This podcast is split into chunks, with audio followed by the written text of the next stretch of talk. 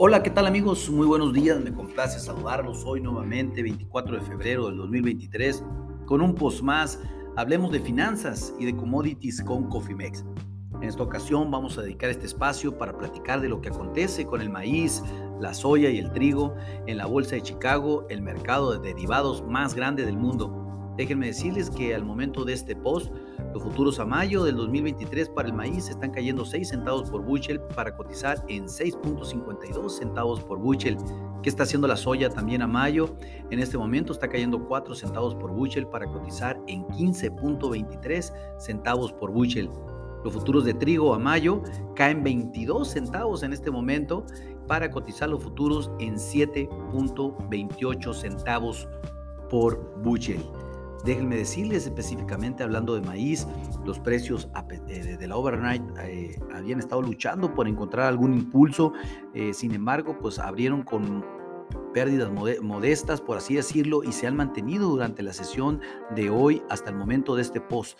Prácticamente los precios han retrocedido alrededor de un 0.25% y pues el mercado continúa buscando nuevas señales de oferta y demanda para borrar ese sentimiento bajista que se siente actualmente en la mayoría de los granos en, la bolsa de Chicago después de que Lusa obviamente informara las intenciones de siembra para este 2023, las cuales para maíz fueron más altas de lo esperado, sin lugar a dudas. Ayer lo comentamos en nuestro post de de maíz, trigo y soya y pues obviamente eso está tomando factura el día de hoy de una mayor con una mayor fuerza.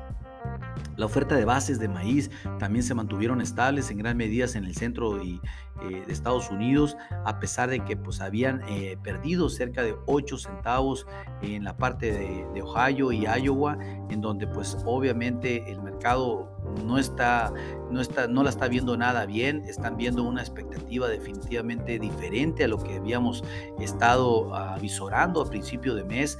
Hoy con esta expectativa de siembra que Luzda está mandando al mercado, pues definitivamente está mandando una señal bajista totalmente para eh, maíz, trigo y soya, salvo que sucediese algo especial, esto pues definitivamente se continuará eh, desarrollando en un esquema bajista. Te pongan mucha atención y sobre todo tomen sus precauciones. Esto pues hasta este momento no, no hay ni, ni ha existido una señal diferente, lo cual pues nos hace pensar que de aquí al 31 de marzo, cuando se empiece a platicar con el farmer en los Estados Unidos, pues las condiciones tal vez no vayan a cambiar mucho.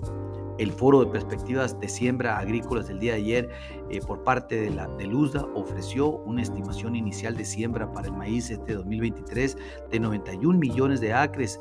Esto estuvo pues, obviamente moderadamente por encima de la expectativa de que tenía el mercado, pero de, contra el 2022, recuerden que fue de 88.6 millones de acres.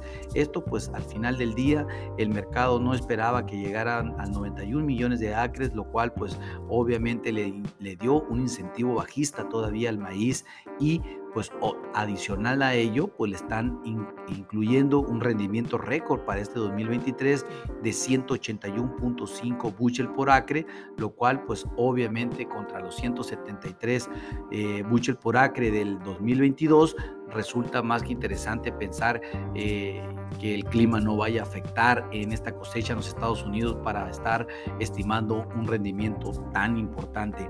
Yo la verdad, pues eso es lo único que eh, mencioné el día de ayer en términos de, de, esta posibilidad de siembra de Estados Unidos fue el tema del rendimiento, dado que es muy ambicioso eh, pensar que el mercado va a lograr los 181.5 bushel por acre como rendimiento. Vamos a verlo.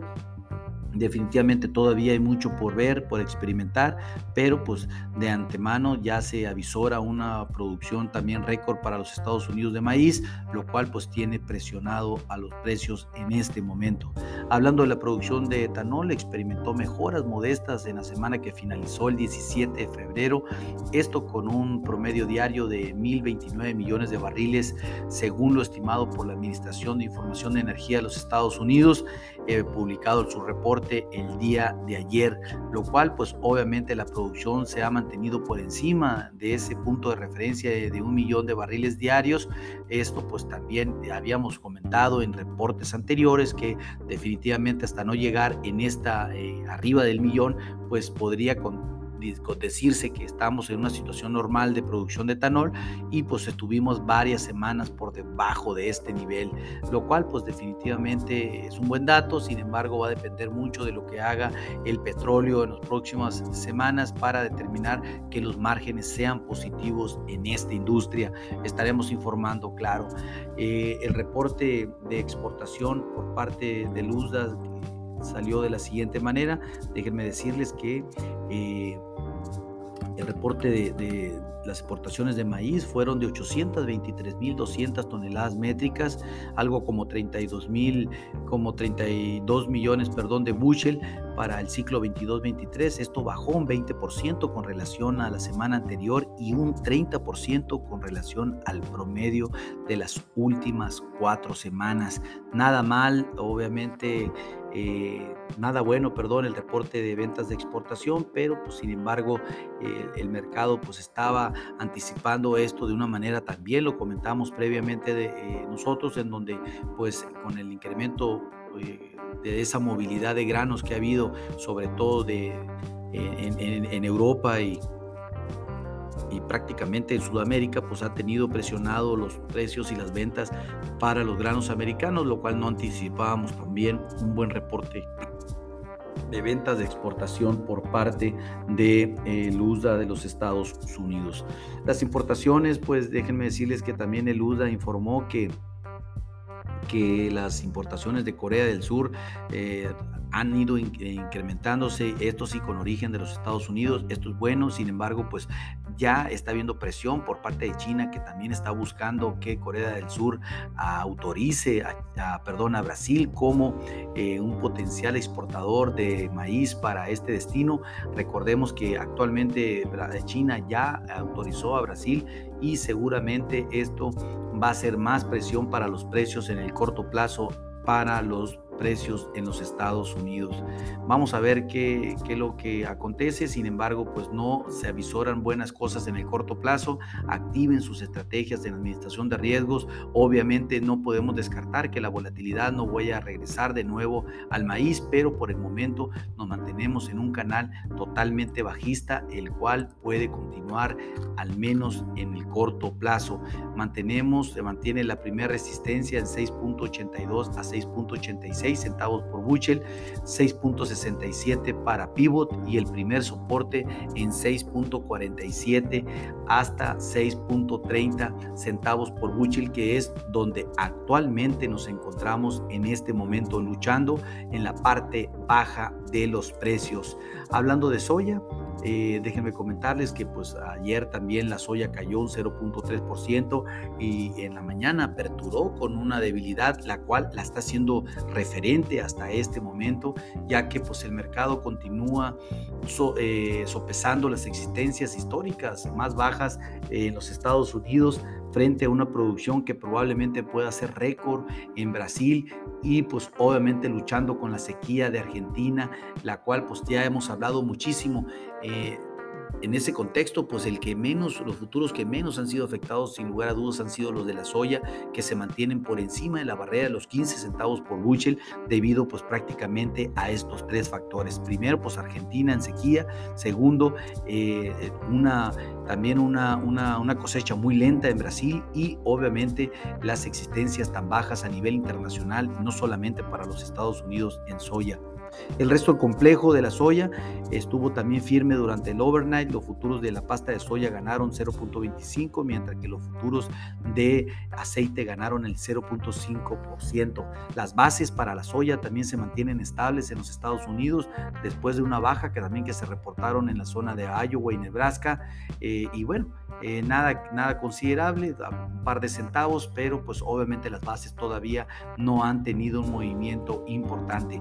Como se informó también en maíz, el día de ayer el USA reportó sus perspectivas de siembra de soya para este 2023, en donde informó que se sembrarían 87.5 millones de acres. Esto no cambió con respecto al año 22 y está incluso por debajo de la estimación comercial del, eh, del mercado, que era de 88.6 millones de, de bushels perdón, de acres y que pues obviamente no tuvo ninguna repercusión en términos de eh, área a sembrar. Donde tuvo, donde tuvo un cambio fue prácticamente en el rendimiento que sí lo incrementaron con relación al año pasado y esto pues sí trajo un incremento en la producción total a, a tener ya que elevaron el rendimiento a 52 buchel por acre, lo cual pues obviamente esto sí trajo una sorpresa. Sin embargo, pues eh, no es, no eh, como lo estamos viendo el día de hoy en el mercado, esto no ha afectado tanto los futuros de soya, eh, prácticamente cayendo 4 centavos, no es nada, después de obviamente este ola de información que tuvimos por parte del USDA de los Estados Unidos el día de ayer. También déjenme decirles que se reportó el informe semanal de ventas de exportación para la soya, las cuales fueron de 544 mil toneladas. Esto pues obviamente tuvo un incremento del 20% con relación a la semana anterior, pero una baja del 18% comparado contra el promedio de las últimas cuatro semanas. Pues así aparece la soya. Déjenme decirles también lo que está aconteciendo en el mercado del trigo. Continúan a la baja fuertemente ante las preocupaciones constantes de que los precios de los Estados Unidos son demasiado altos. Ya lo habíamos hablado. Estados Unidos no es tan competitivo. Hay una, había un spread de casi 70 centavos contra, contra Rusia, el cual con la baja de los 20 centavos de ayer y los 22 centavos de hoy, pues prácticamente los compradores extranjeros sí podrían estar viendo ya eh, los futuros de, de, o lo trigo de Estados Unidos como una opción, pero pues obviamente todavía existe un spread considerable que eh, eh, a favor de más barato del trigo ruso y también del trigo australiano con relación al americano. Esto pues definitivamente aunado también a un aumento de las exportaciones en el Mar Negro, que ya también lo hemos informado, donde los rusos están mandando trigo como locos, pues también tiene a los precios a la baja. También el USDA llegó ayer a presentar las estimaciones de siembra para el 2023, las cuales pues también fueron, tuvieron un incremento importante con relación eh, eh, a lo producido el el, año pasado, pues esto pues definitivamente también tiene al mercado bajista. En relación eh, al reporte semanal de ventas de exportación, eh, déjenme decirles que el USA informó que se habían vendido 338 mil toneladas. Esto prácticamente tuvo un incremento del 62% con relación a la semana anterior, pero un 39% por debajo del promedio de las últimas cuatro semanas. El día de hoy expiran las opciones de marzo. También mm, pensábamos que iba a dar un cierto soporte a los precios, pero definitivamente no ha sucedido así. De los tres principales commodities que se operan en Chicago, el trigo se está llevando la peor parte, cayendo más del 2.81%. Eh, ya maíz y, soya pues eh, cayendo un 1%, eh, soya la menos afectada, como ya lo hemos visto, pero pues ahorita sabemos que continuará la volatilidad con el trigo, al menos en el corto plazo, hasta que pues no así suceda algo. Recuerden también que el día de hoy el, China comentó que, definitivamente hablaría con, Rusia para poner un alto total sobre Ucrania. Esto pues también creo que puede estar afectando en la gran liquidación en los precios del trigo el día de hoy. Sin embargo, pues las expectativas de mediano y largo plazo no son estas. Sí creemos que puede haber un regreso importante en los precios, sin embargo, no por el momento nos mantenemos en la parte baja de, eh, de técnicamente hablando del mercado. Hablando ya, pues obviamente técnicamente, en términos de trigo, pues podemos decir que el trigo buscará llegar al 720 o al 710 como la parte más baja. Esto pues definitivamente se mantiene en esta tendencia. Esperemos por eh, ahorita que estamos en, en términos de agricultura por contrato en México para los productores tanto de maíz como trigo Eh, esperemos que no sea así, esperemos que haya un repunte para que agarren buenos precios. Sin embargo, no se ve o no se avisora en el corto plazo una mejora importante en los precios, dado que sucediese algo macroeconómico que pudiera afectar como el desarrollo de la guerra entre Rusia y Ucrania y se bloqueara el libre tránsito de mercancías por el Mar Negro. No vemos otra parte, eh, las expectativas de corto plazo son esas, eh, activen sus estrategias en la administración de riesgos, protejan sus presupuestos, sus costos, porque lo peor es no hacer nada. Pasen un hermoso día, hasta luego.